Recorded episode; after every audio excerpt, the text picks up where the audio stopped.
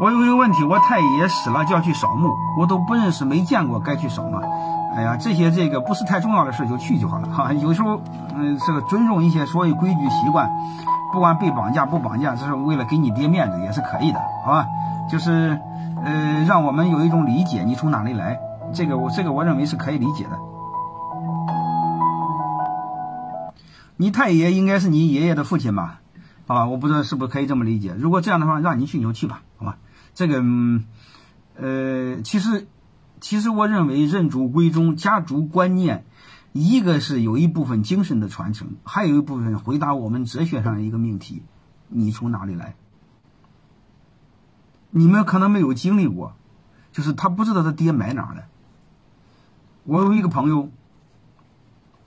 这算命的一看就说一句话：“你是无根之人。”然后他当时就哭了，就是他不知道他爹埋哪了，其实就是他爹是个乞丐，然后后来要饭的时候就饿死路上了。这伙计非常遗憾，非常遗憾，就是从哲学上他没法回答，他从哪里来，他是哪里人，他是谁？从这个层面上，我们还是要这个对我们的就说白了，有一种家族观念、宗族观念还是要有的。但是很遗憾的，就是我们很多的底层的理念给毁掉了。乡绅文化，乡绅文化没法聊啊，乡绅文化没了。我们一定要知道，就是那个年代五六十年代前后吧，我们把乡绅都毁掉了，都杀掉了。就是你会发现，你如果你们农村孩子，你知道，我们家大概有一百亩地、几十亩地，基本上都被杀掉了。包括秀才，中国已经没有乡绅文化了，好吧？你没有乡村文化，这个文化就断档了。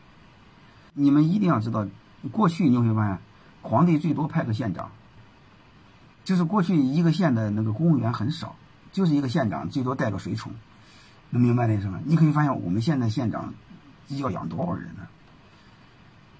所以他直接都进去了，进到村里头了。过去呢，地方自治啊是被乡绅管的，乡绅是有传统文化的。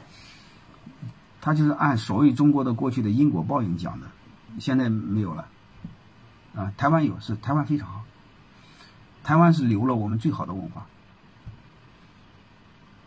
我建议你们多去去台湾，啊，那是我们，那是一直没断掉的根儿，你相声没法再聊。